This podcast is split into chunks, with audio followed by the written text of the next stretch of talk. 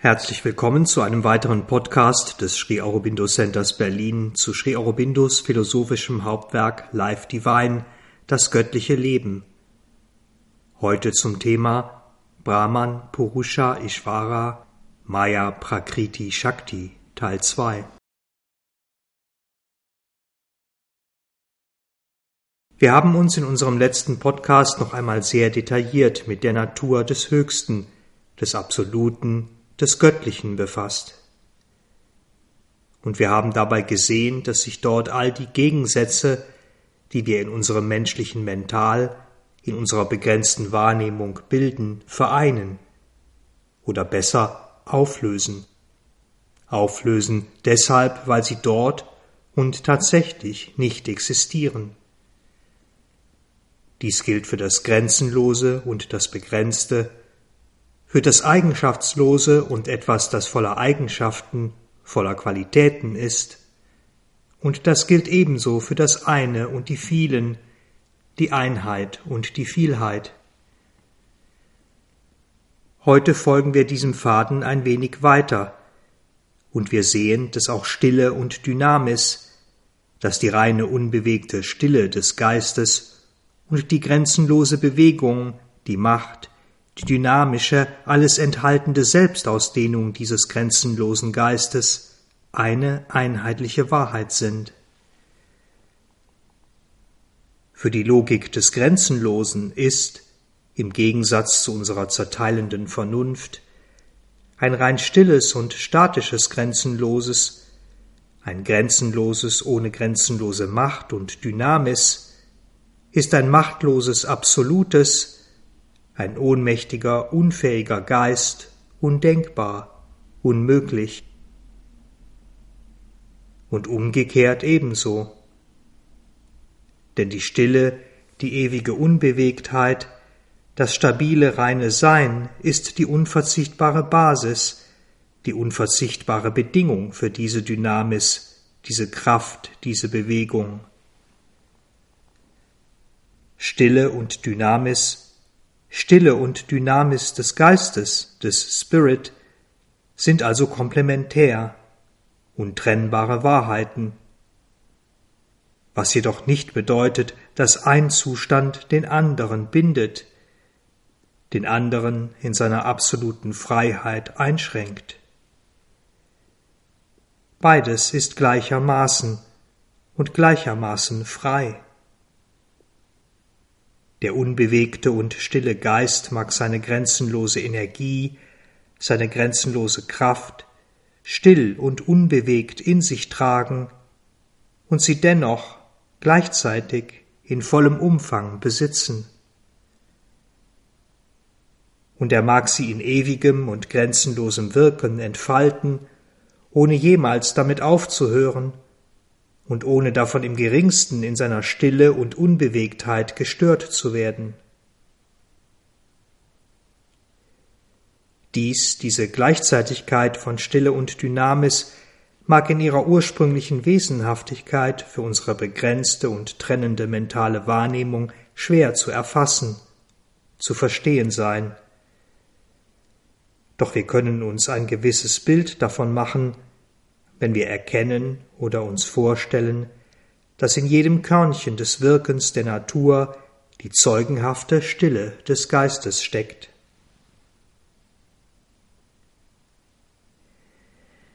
Auch der vermeintliche Gegensatz zwischen Formlosigkeit und Form existiert nur in unserem trennenden, gewöhnlichen Mental, nicht in der Logik und Seinsweise des Grenzenlosen oder Absoluten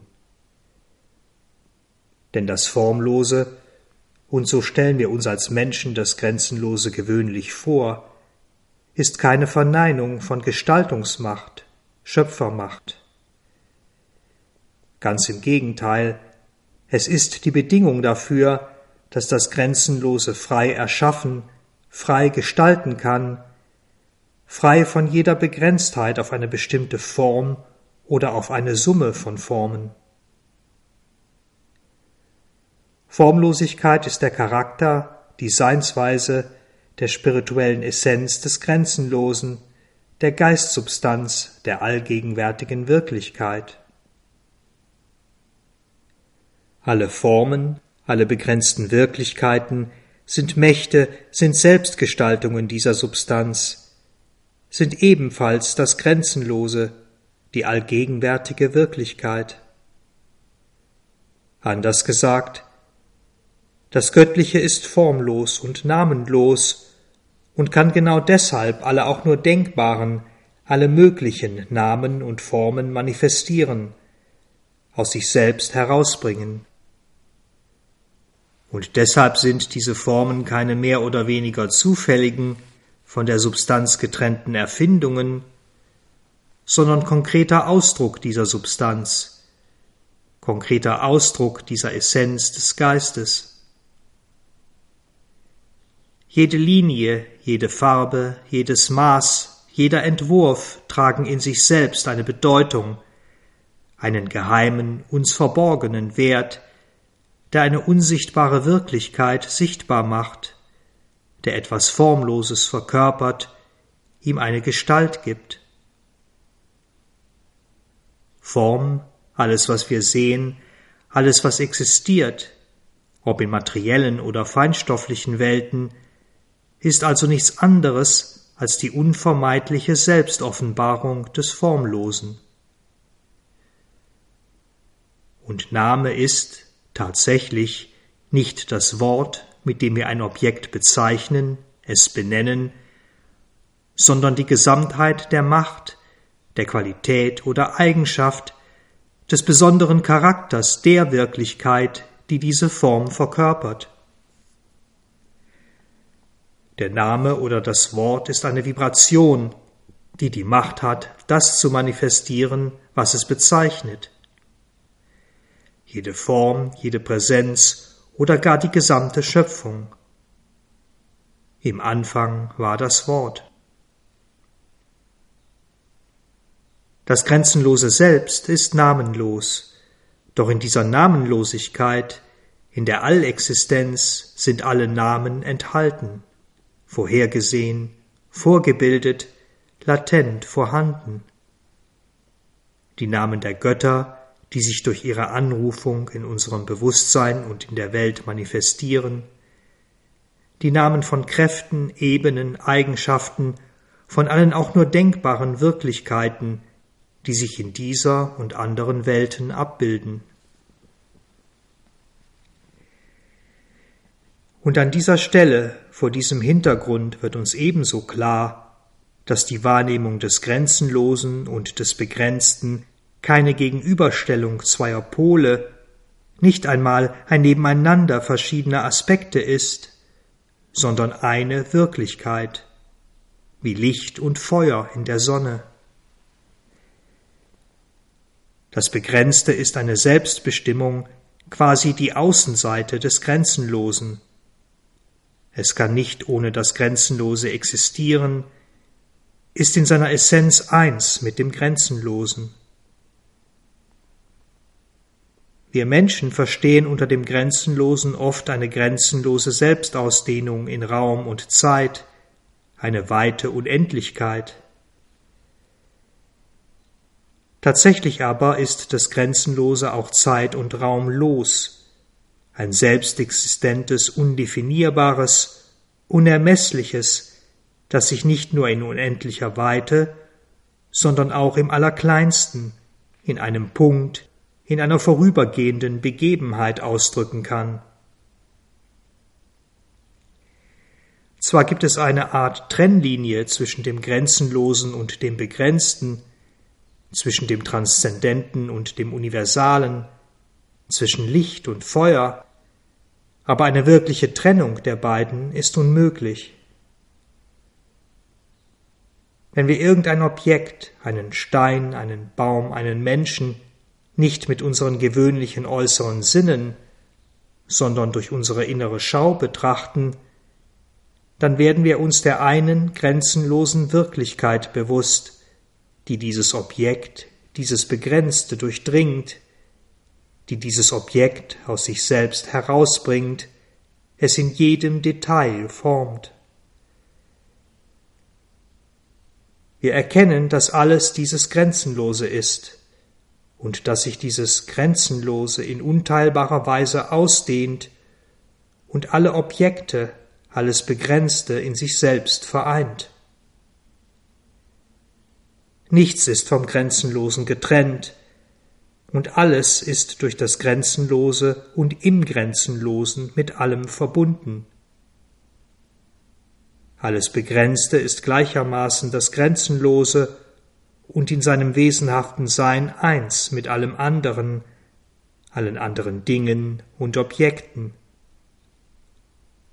Alles, was existiert, sind Formen, Namen, Mächte des Grenzenlosen.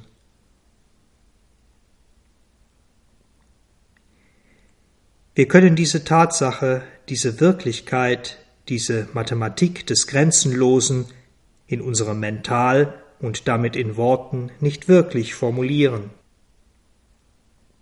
Der vielleicht schönste und tiefste Ausdruck dieser Wahrheit findet sich in den Upanishaden, wo es heißt Dieses ist vollständig und jenes ist vollständig, und wenn man das Vollständige vom Vollständigen abzieht, dann verbleibt das Vollständige.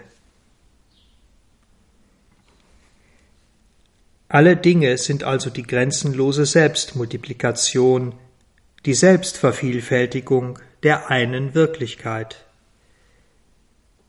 Das eine wird zu vielen, aber all diese vielen sind das eine, das eine, das immer das eine war und bleibt.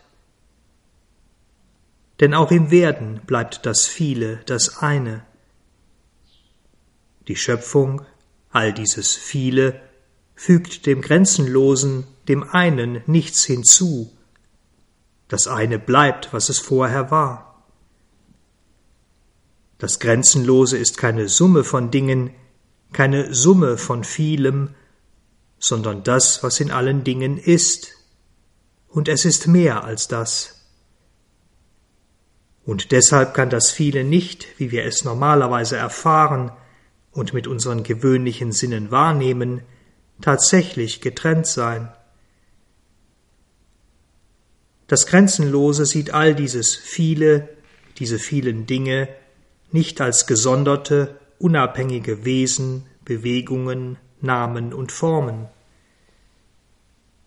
Denn dies könnten sie nur dann sein, wenn sie Phänomene wären, die aus einer Lehre oder einer Art Nichts hervortreten, die also nur deshalb miteinander verbunden sind, weil sie sozusagen koexistieren, gleichzeitig vorhanden sind und auf den unterschiedlichsten Ebenen Beziehungen miteinander eingehen.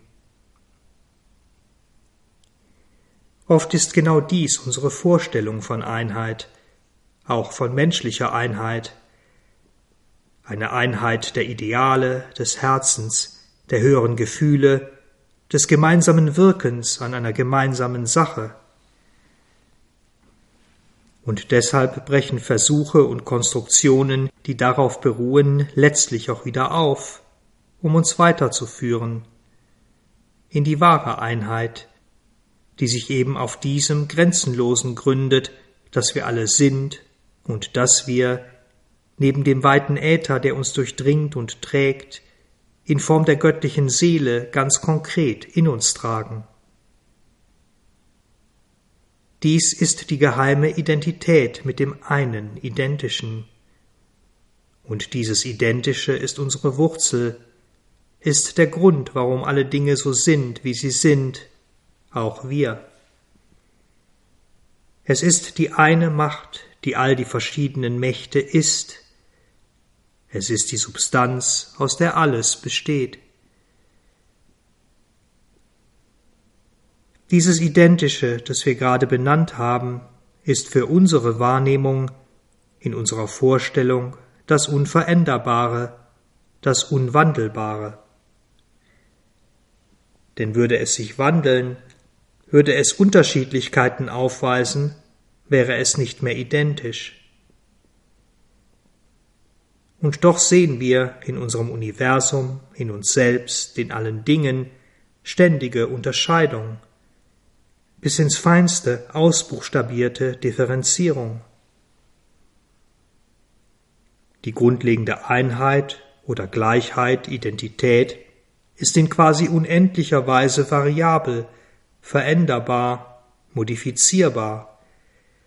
Und dieses Prinzip zeigt sich, wiederholt sich auf jeder Ebene. Das eine mental zeigt sich in vielen mentalen Zuständen, mentalen Formationen, in einer Vielzahl von Gedanken und Wahrnehmungen, die ausgesprochen unterschiedlich sind, die sich manchmal in Harmonie und mindestens ebenso häufig in einem Zustand von Disharmonie befinden. Leben als solches ist eins, seine Formen zahllos, und auch die eine Menschheit bringt verschiedene Geschlechter, verschiedene Rassen hervor, und auch jedes Individuum ist in irgendeiner Weise anders als das andere. Einheit, Gleichheit ist überall und ebenso Unterschiedlichkeit, Differenzierung. Auf allen Ebenen, aus allen Archetypen, entfaltet sich ein Same in unzählige Arten, individuelle Formen. In der Logik des Grenzenlosen versteht sich dies von selbst. Denn eben weil die Essenz unveränderbar, unwandelbar ist, immer dieselbe ist, kann dieses eine, diese Wirklichkeit zahllose unterschiedliche Formen hervorbringen, ohne dass diese in ein Chaos stürzen, in einem absoluten und endgültigen Zerfall enden. Das eine und ewige Identische, das alles Stützende, Unveränderbare, wird durch die vielen Formen seiner selbst nicht berührt, nicht in irgendeiner Weise verändert. Und dieses eine, das Selbst, der Geist, Spirit, der in allem ist, hält wiederum all die verschiedenen, oft grundverschiedenen Formen, Wirkweisen und Kräfte zusammen.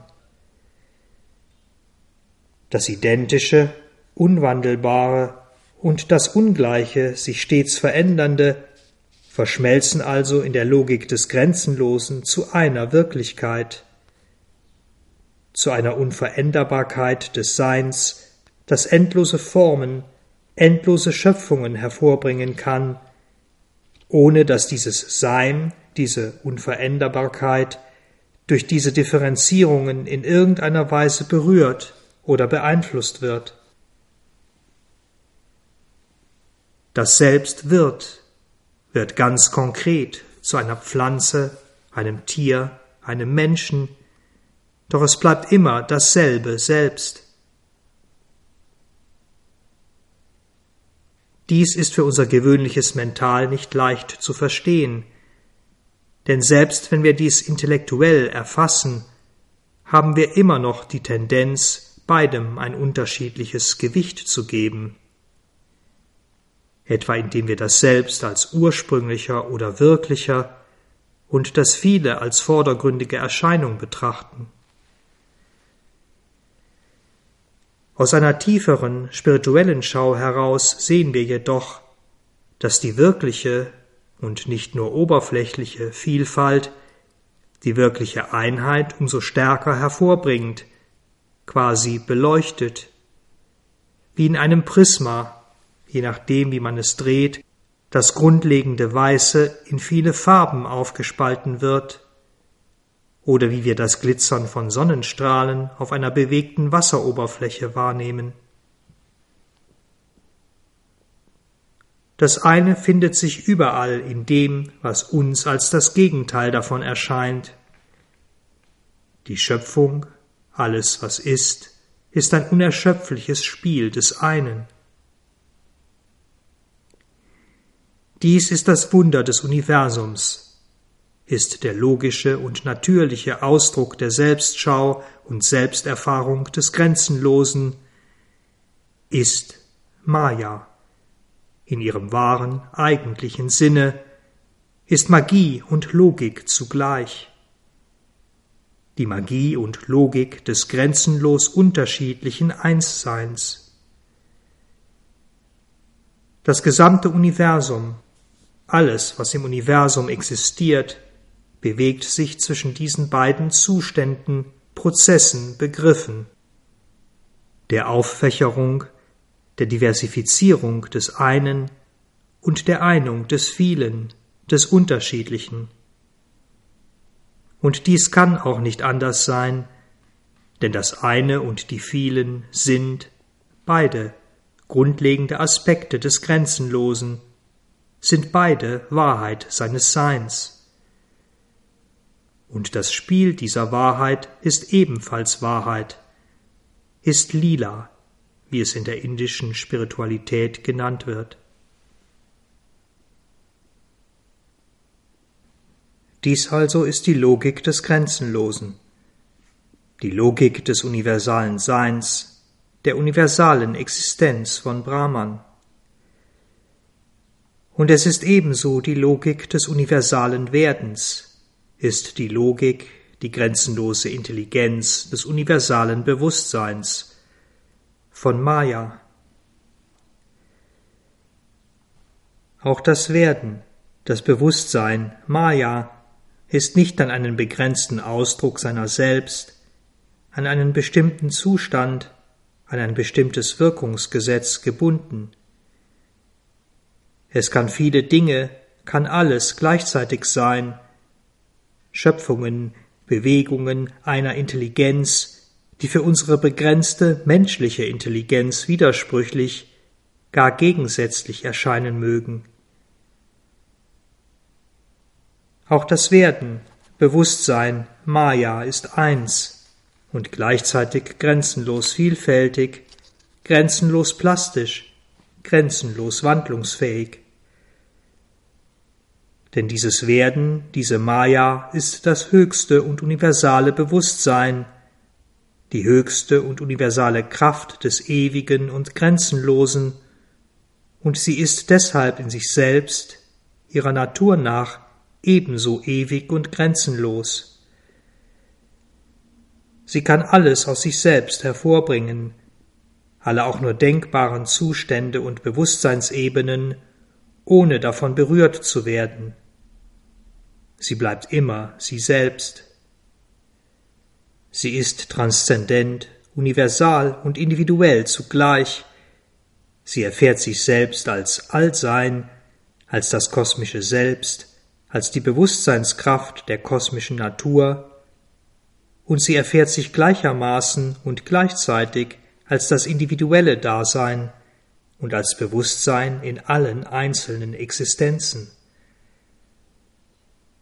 Und dieses individuelle Bewusstsein kann sich selbst als begrenzt und vereinzelt, abgesondert wahrnehmen, und es kann diese Begrenztheit ebenso abstreifen und sich selbst als universal und sogar als transzendent erkennen. Denn in allen Zuständen, die diese Maya, dieses Bewusstsein, dieses Werden annehmen kann, ist dieser dreifache Zustand, das Individuelle, das Universale, das Transzendente, vorhanden. Alles gründet sich darauf. Und so sieht und erfährt sich das eine immer dreifach, in allen drei Zuständen gleichzeitig. Ob es sozusagen von oben aus der Transzendenz schaut, ob es aus der kosmischen, universalen Ebene schaut, oder ob es quasi von unten aus dem Individuum heraus schaut. Und wenn wir dies einmal verstanden haben, wenn wir die Möglichkeit gleichzeitiger verschiedener Bewusstseinszustände in einem seiner selbstbewussten Bewusstsein zulassen, dann sind den Ausdrucks, den Manifestationsmöglichkeiten dieses Werdens, dieser Maya, keine Grenzen gesetzt. Doch neben dieser, im besten Sinne des Wortes, Grenzenlosigkeit muss das grenzenlose Bewusstsein ebenso wie das grenzenlose Sein auch noch eine andere Fähigkeit, eine andere Macht besitzen, die der Begrenzung. sich also innerhalb des grenzenlosen Bewusstseins und Wissens selbst begrenzen zu können. Dabei muss sich, und dies ist für unser Verständnis wichtig, jede dieser Begrenztheiten, dieser Selbstbestimmtheiten des Selbstseins, dieser Selbstwahrheit und Selbstnatur bewusst sein. Mit wirklicher spiritueller Individualität, und das verwechseln wir oft, ist also nicht die Individualität, das Ich gemeint, das spirituelle Bücher liest oder Erfahrungen in bestimmten Ebenen und mit bestimmten Kräften macht, also das äußere oder innere, subliminale, mentale, vitale und physische Wesen, sondern spirituelle Individualität bedeutet, dass jedes individuelle Selbst oder jeder individuelle Geist, Spirit, ein bewusstes Zentrum der Selbstvision und Allvision ist. Dabei sieht jedes dieser Zentren, sieht jedes Wesen dasselbe Alle, dieselbe Welt, doch aus einem eigenen Selbstsein heraus, entlang der eigenen besonderen Selbstnatur. Denn jedes dieser individuellen Zentren wird eine ganz bestimmte, eigene Wahrheit des Grenzenlosen manifestieren, seine eigene Selbstbestimmtheit seine eigene Art und Weise, den kosmischen Bestimmtheiten zu begegnen. Die Schau jedes Zentrums auf Selbst und Welt, eine Schau, die auf dem Gesetz von Einheit in Vielfalt basiert, wird dabei im Wesentlichen identisch sein, und doch wird jede spirituelle Individualität eine eigene Differenzierung entwickeln, so wie alle Menschen durch ihre menschlichen Wahrnehmungsinstrumente die Welt und den Kosmos in fast gleicher Weise wahrnehmen, einen Stein als Stein, einen Stern als Stern, und doch stets mit individuellen Abweichungen in der konkreten Beschreibung. Darüber hinaus, und auch dies ist ein wesentliches Merkmal dieser spirituellen Individualität, ist diese Selbstbestimmtheit, diese Selbstbegrenzung nicht wie im Bewusstsein des Menschen grundlegend, bestimmend, sondern eine Art Spezialisierung einer gemeinsamen Universalität oder Ganzheit. Anders ausgedrückt, das spirituelle Individuum verliert nicht, so wie wir, den tatsächlichen, wirklichen Bezug zum Ganzen, und handelt deshalb auch entsprechend. Immer in Resonanz mit diesem Ganzen und immer im Wissen um dieses Ganze. Das spirituelle Individuum begrenzt sich selbst nicht, indem es sich in die Unwissenheit, in die Selbstvergessenheit bewegt, sondern es tut dies in vollem Wissen, in vollem Bewusstsein. Und es bleibt auch in diesem vollen Wissen, in diesem vollen Bewusstsein, auch in seiner Selbstbegrenzung. So viel zum grenzenlosen Bewusstsein in Form des Individuellen, zu seiner Selbstbegrenzung in der individuellen Form. Wie können wir nun in diesem Prisma das Kosmische, das Universale verstehen? Wie zeigt sich die Selbstbegrenzung des grenzenlosen Bewusstseins hier?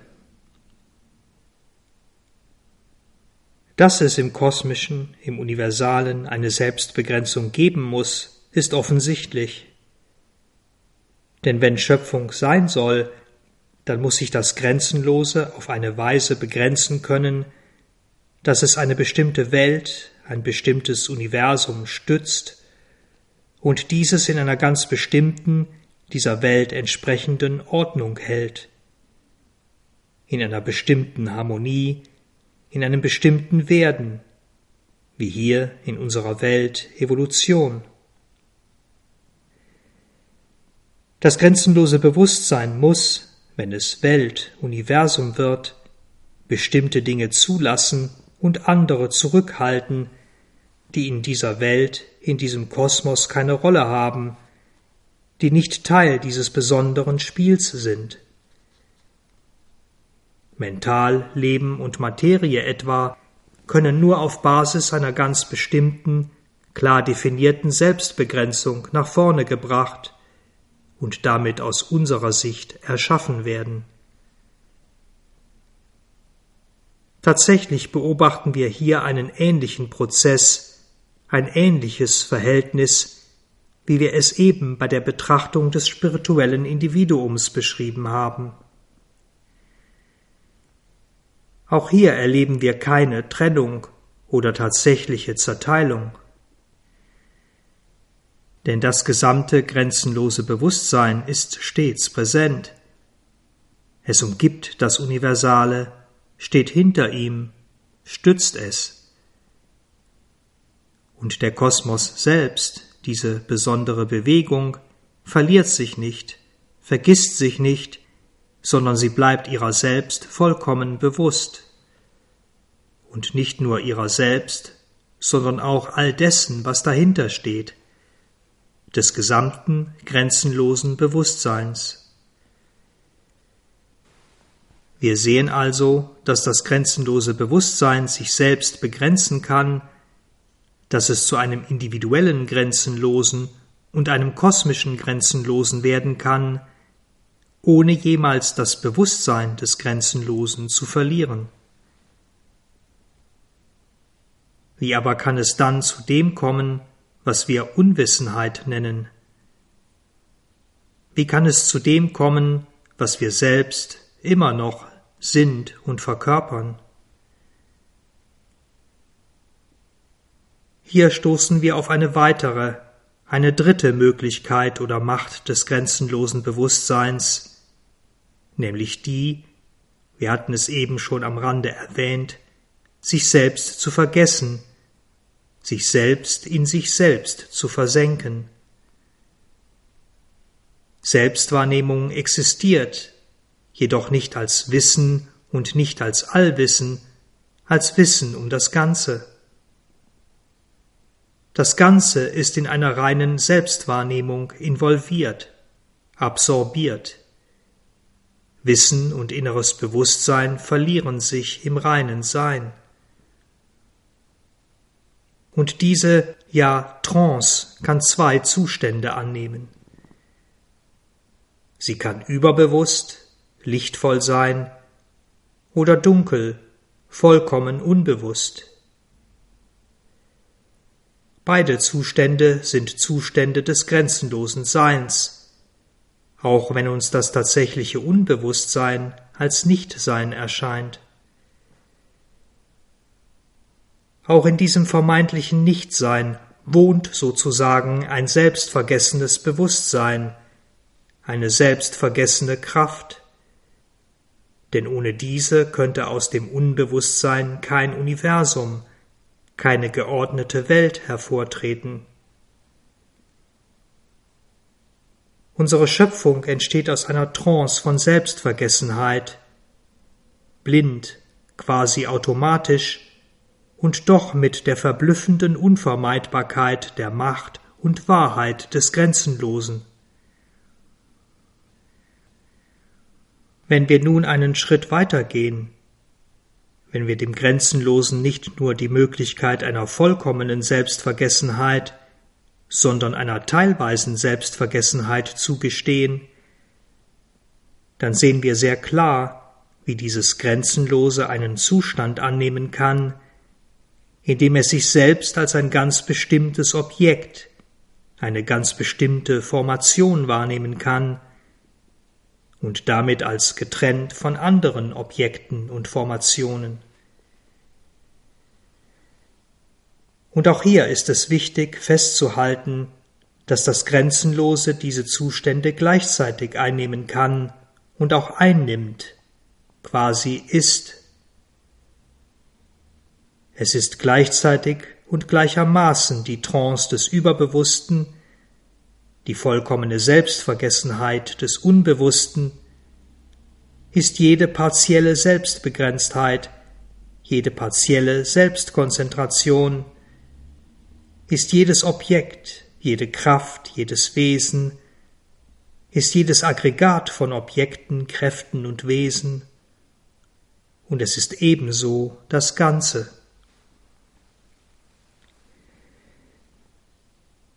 In diesem Verständnis, in dieser Wahrnehmung werden uns alle, wenn man es so ausdrücken will, Operationen oder Bewegungen des grenzenlosen Bewusstseins von Maya klar.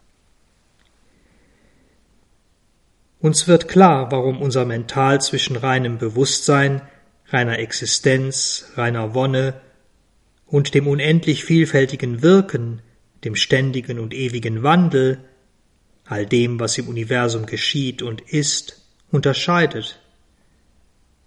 Warum unsere Mentalität zwischen diesen beiden Zuständen oder Bewegungen einen Gegensatz empfindet. Denn wenn wir uns im Zustand des reinen Seins, des reinen Bewusstseins befinden, dann sind wir uns nur dieses Zustandes bewusst. Wir erfahren das eine, einfache, unbewegte, selbstexistente und formlose, und wir halten dies dann naturgemäß für das allein wahre und wirkliche. Befinden wir uns in dem anderen, dynamischen Zustand, dann geht es uns ebenso. Wir halten genau dies und nur dies für wahr und vollkommen natürlich, und wir können uns gar nicht vorstellen, dass die Erfahrung eines reinen Bewusstseins überhaupt möglich ist. Im grenzenlosen Bewusstsein ist, im Unterschied dazu, die Gegenwart beider Zustände, und zwar gleichzeitig möglich. Der eine kann den anderen beobachten und ihn stützen, oder er kann ihn nicht beobachten und ihn dennoch quasi von selbst stützen. Oder die Stille, das reine Sein und Bewusstsein mag das Wirken, das Universale durchdringen oder aus sich selbst emporwerfen, wie der Ozean aus sich selbst Wellen hervorbringt. Wie auch immer, beides, beide Zustände sind stets präsent, sind untrennbar.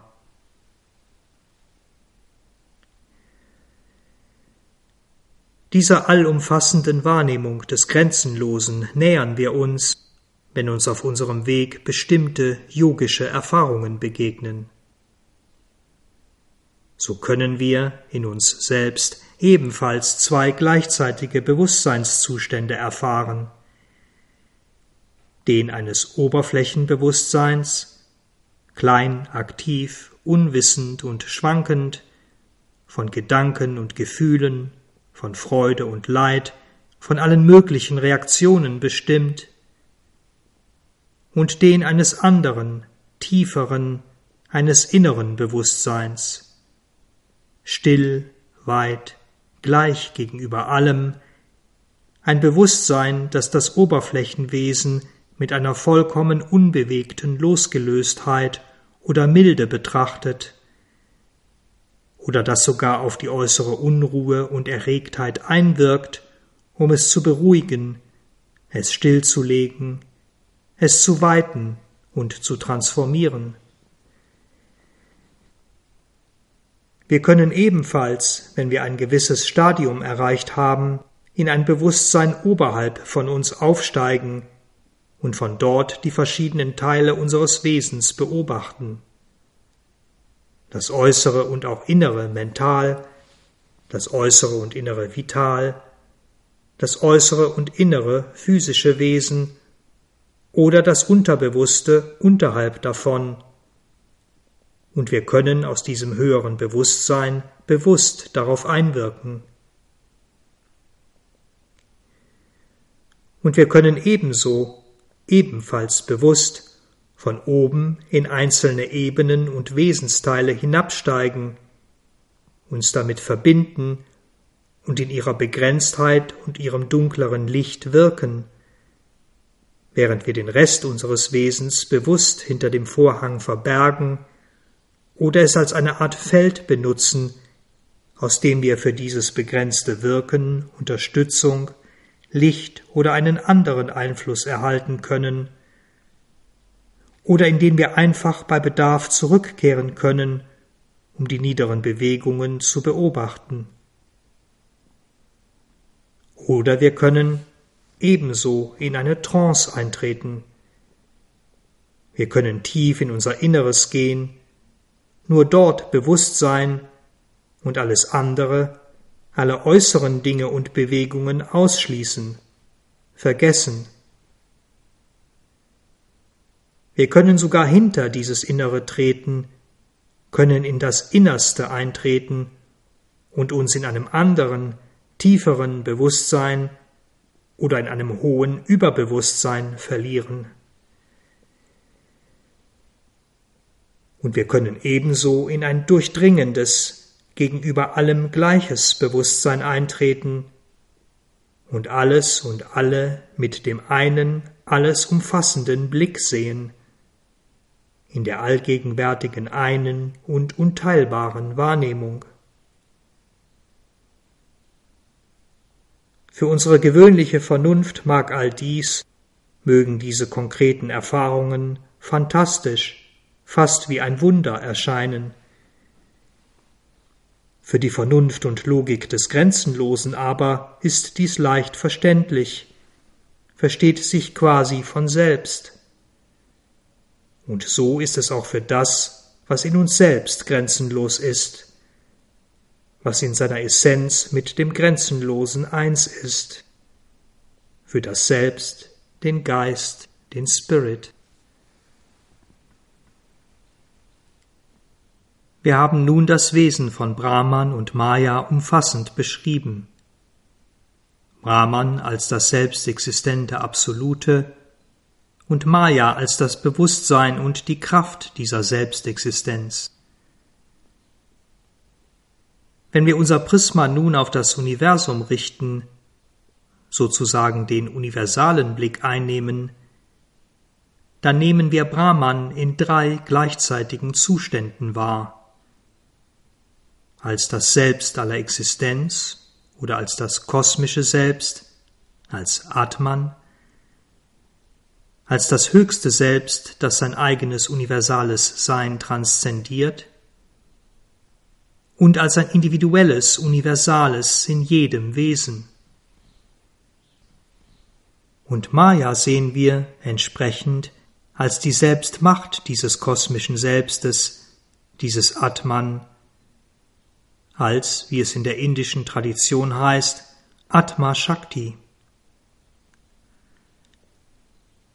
Gewöhnlich erfahren wir diesen universalen Zustand, diesen universalen Aspekt zunächst in einer vollkommenen Stille unseres Wesens oder in einer Stille, die sich von unserem oberflächlichen Wirken trennt, davon zurücktritt.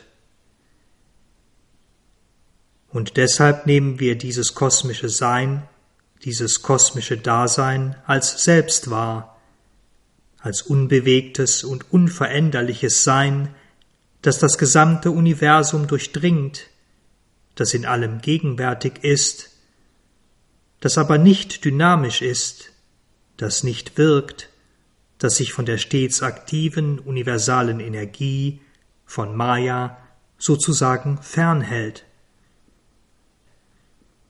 Und von hier aus ist es nun nur noch ein kleiner Schritt zu einer sehr ähnlichen, tatsächlich trennenden Wahrnehmung, der von Purusha und Prakriti, eines bewussten Seins, das vom Wirken der Natur vollständig zurücktritt. In dieser tatsächlich exklusiven, also ausschließlichen Konzentration legen wir alles Wirkende beiseite und fokussieren uns vollständig auf einen bestimmten spirituellen Zustand, auf die Verwirklichung der Freiheit des Brahman, der Freiheit der selbstexistenten Wirklichkeit von aller Begrenztheit durch ihr eigenes Wirken, durch ihre eigene Selbstmanifestation. Dies ist eine grundlegende Erfahrung, eine grundlegende und wesenhafte Verwirklichung, Realization, aber es ist keine vollständige Verwirklichung, keine vollständige Realization. Denn, wie wir gesehen haben, die bewusste Macht, Shakti, ist ebenfalls Brahman, ist die Maya oder das Allwissen von Brahman. Sie, Shakti, ist die Macht des Selbstes. Und Prakriti ist das Wirken des Purusha, des bewussten Seins, das durch seine eigene Natur quasi aktiv wird. Die Dualität zwischen Weltseele und Weltenergie, zwischen dem stillen Selbst und der schöpferischen Macht des Geistes, des Spirit, ist also nicht im eigentlichen Sinne dual, also getrennt, sondern eine Art Zweiheit, zwei Aspekte, zwei Zustände des einen. Die allgegenwärtige göttliche Wirklichkeit ist von der Bewusstseinskraft dieser Wirklichkeit, von Chit Shakti, nicht zu trennen. Und wir können deshalb das Selbst sowohl als etwas Stilles und rein Statisches, als auch als Macht, als Zustand universalen Wirkens und universaler Existenz erfahren.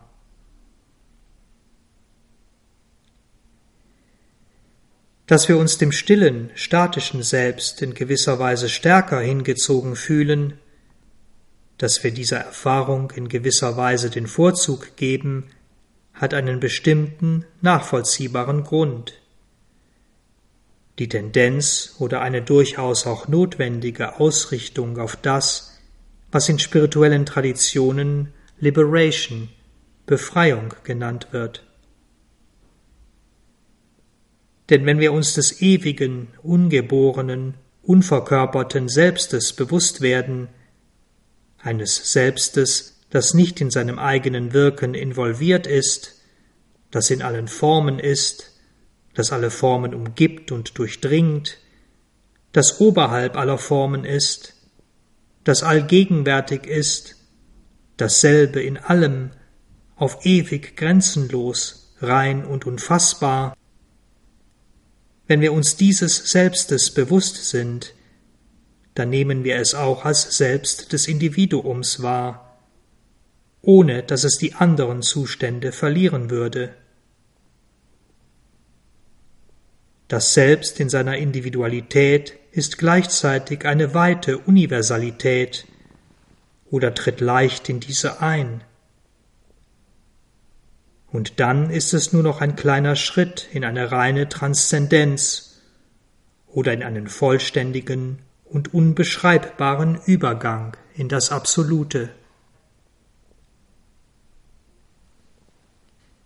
Das stille, ewige Selbst ist also der Aspekt von Brahman, den wir unmittelbar als individuell, kosmisch und transzendent erfahren können, und dessen Verwirklichung dessen Realization ist daher der schnellste und direkteste Weg zur individuellen Befreiung, zur individuellen Liberation. Und selbst wenn wir erfahren, dass dieses Selbst die Schöpfung nicht nur trägt und durchdringt, sondern auch alles konstituiert und mit allem Werden in einem freien Selbstsein identifiziert ist, selbst dann ist die Wahrnehmung dieser Freiheit und der Unpersönlichkeit des Selbstes dominant, vorherrschend. Nichts in dieser Erfahrung weist auf eine Unterordnung des Selbstes unter das Wirken seiner eigenen Naturmacht hin, wie wir dies in unserem Prozess auf einer bestimmten Wahrnehmungsebene, in der Dualität Purusha und Prakriti erfahren.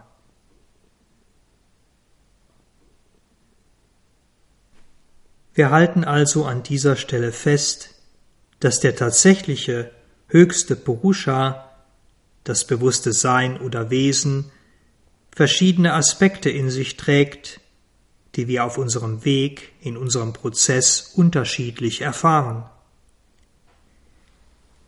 Er, der Purusha, ist in seiner Gesamtheit und Vollkommenheit das Selbst, aus dem alles entspringt. Er ist der Zeuge, ist das, was alles stützt und trägt, und er ist ebenso und gleichzeitig der Herr aller Formen und allen Wirkens der Natur, ist der, der sich an all dem erfreut. Als Selbst ist der Purusha im Wesentlichen transzendent, und dies auch dann, wenn er mit seinem universalen oder individuellen Werden identifiziert oder darin involviert ist. Es, dieses Selbst, dieser bewusste Geist, Spirit, bleibt in allem, was ist, was es ist, unpersönlich und ewig. Und doch ist es ebenso persönlich, individuell, ist das, so könnte man sagen, unpersönlich persönliche Sein in der Natur. Und es ist immer mit der Natur verbunden, untrennbar verbunden denn die Natur wirkt für das Selbst, und sie wirkt durch seine Sanktion, wirkt für seinen Willen, für seinen Gefallen, sein Vergnügen. Konkreter, der Purusha, das bewusste Sein oder Wesen, verleiht der Natur oder der Energie, die wir Natur nennen, sein Bewusstsein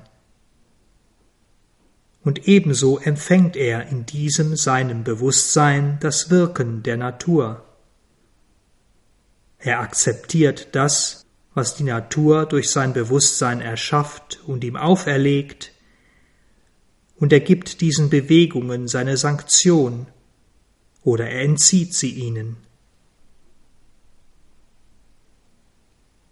Der konkrete Seinszustand, der dieser Purusha, dieses Selbst in uns selbst annimmt, die Erfahrung, die wir in ihm haben, ist für unseren Weg, auf unserem Weg von wesentlicher Bedeutung. Denn wenn der Purusha vollkommen passiv ist, wenn er alle Bewegungen der Natur akzeptiert, sie quasi automatisch sanktioniert, dann ist unser mentales, vitales und physisches Wesen unserer Natur unterworfen, wird von ihr vollkommen und in jeder Bewegung beherrscht. Dies ist der gewöhnliche Zustand von Ignorance, Unwissenheit. Wenn sich der Purusha seines Daseins als Zeuge bewusst wird und von der Natur zurücktritt, wenn wir uns dieses dualen Zustandes von Purusha Prakriti bewusst werden, dann können wir von den Prozessen der Natur zurücktreten, sie beobachten und verstehen, und wir können sie akzeptieren oder nicht akzeptieren, können sie sanktionieren oder nicht sanktionieren. Wir können in jedem Augenblick frei wählen und entscheiden, was wir tun oder nicht tun, was in oder durch uns geschehen oder nicht geschehen soll. Wir können in die spirituelle Stille des Selbstes eintreten und uns vollständig aus dem Wirken der Natur zurückziehen, oder wir können in eine spirituelle Ebene von Existenz aufsteigen und von dort aus unsere Existenz sozusagen neu erschaffen dann wird der Purusha, wird das bewusste Sein oder Wesen zum Ishvara, zum Herrn seiner Natur.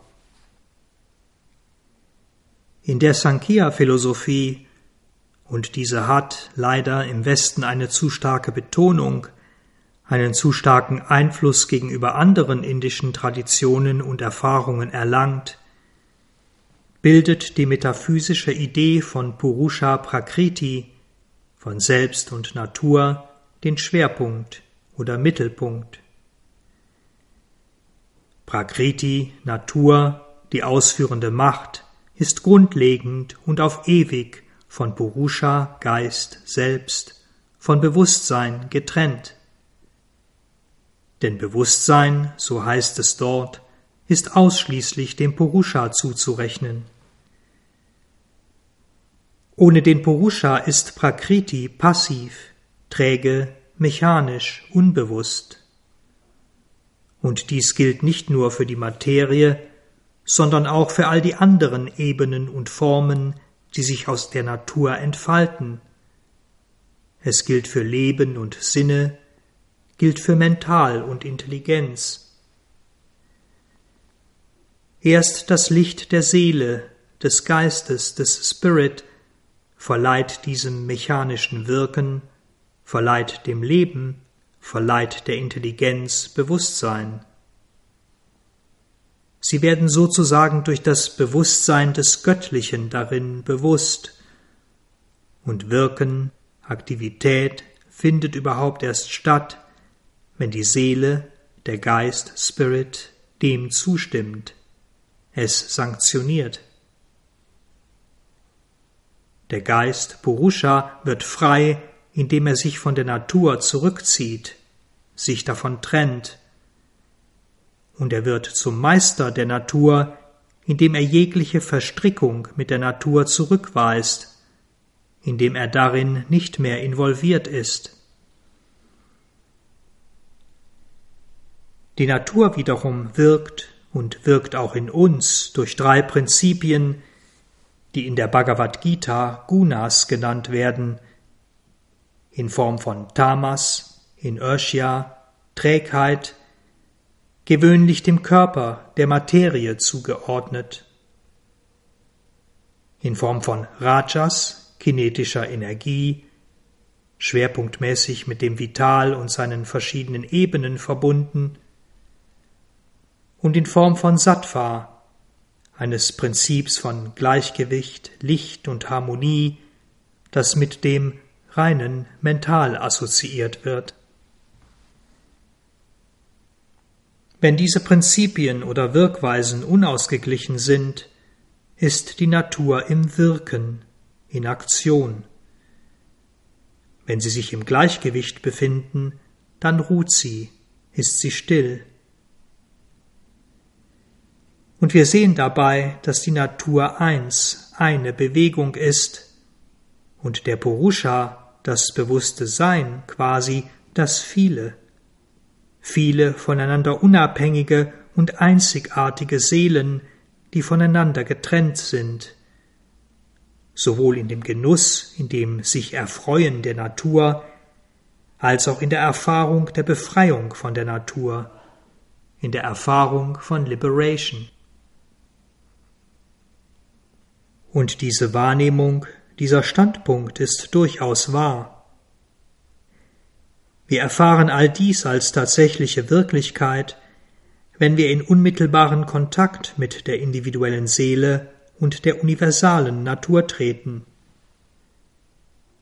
Doch wir dürfen hier nicht stehen bleiben. Wir dürfen diese Erfahrung nicht als grundlegende, fundamentale Wahrheit akzeptieren, weder als Wahrheit des Selbstes noch als Wahrheit der Natur. Denn das, was wir in diesem Erfahrungszustand als unbewusste Energie, also als Prakriti wahrnehmen, offenbart sich auf einer höheren Ebene mehr und mehr als bewusste Kraft. Und nicht nur das, sondern wir sehen dann ebenso, dass auch das Unbewusstsein, die unbewusste Energie selbst, ein geheimes Bewusstsein in sich trägt verborgen, verschleiert, aber dennoch wirkend. Und auch das bewusste Sein ist zwar das Viele in Form seiner individuellen Seelen, doch wir können es darüber hinaus und in sich selbst als eins in allem und als eins in seiner wesenhaften Existenz erfahren. Und die Erfahrung der Getrenntheit von Seele und Natur, die Erfahrung der Dualität ist zwar wahr, doch auch das Gegenteil davon, die Erfahrung der Einheit von beidem. Denn wenn die Natur, wenn die unbewusste Energie in der Lage ist, dem Purusha, dem Sein, ihre Formen und ihr Wirken aufzuzwingen, dann kann dies nur darin begründet sein, dass diese Natur, diese Energie, die Natur und Energie eben dieses Seins ist und das Sein sie als seine eigene akzeptieren kann. Und wenn dieses Sein Meister der Natur, Ishvara werden kann, dann nur deshalb, weil es seine eigene Natur ist, die es selbst zunächst in passiver Weise beobachtet und dann beherrscht, kontrolliert. Die Dualität zwischen Purusha und Prakriti ist also nur ein bestimmter Standpunkt, ein bestimmter Erfahrungszustand. Sie ist ein Status, eine Seins- und Wirkweise, die Teil der Selbstmanifestation des Seins, Teil dieses Prozesses des Werdens sind. Sie, diese Dualität, diese Getrenntheit, ist aber nicht grundlegend, nicht fundamental, ist nicht die letzte Wahrheit des Seins und des Werdens. Denn Sein und Bewusstseinskraft, Seele und Natur sind eins. Und genau hier knüpfen wir dann beim nächsten Mal wieder an und führen dieses umfangreiche, aber wesentliche Kapitel Brahman, Purusha Ishvara, Maya Prakriti Shakti zu Ende.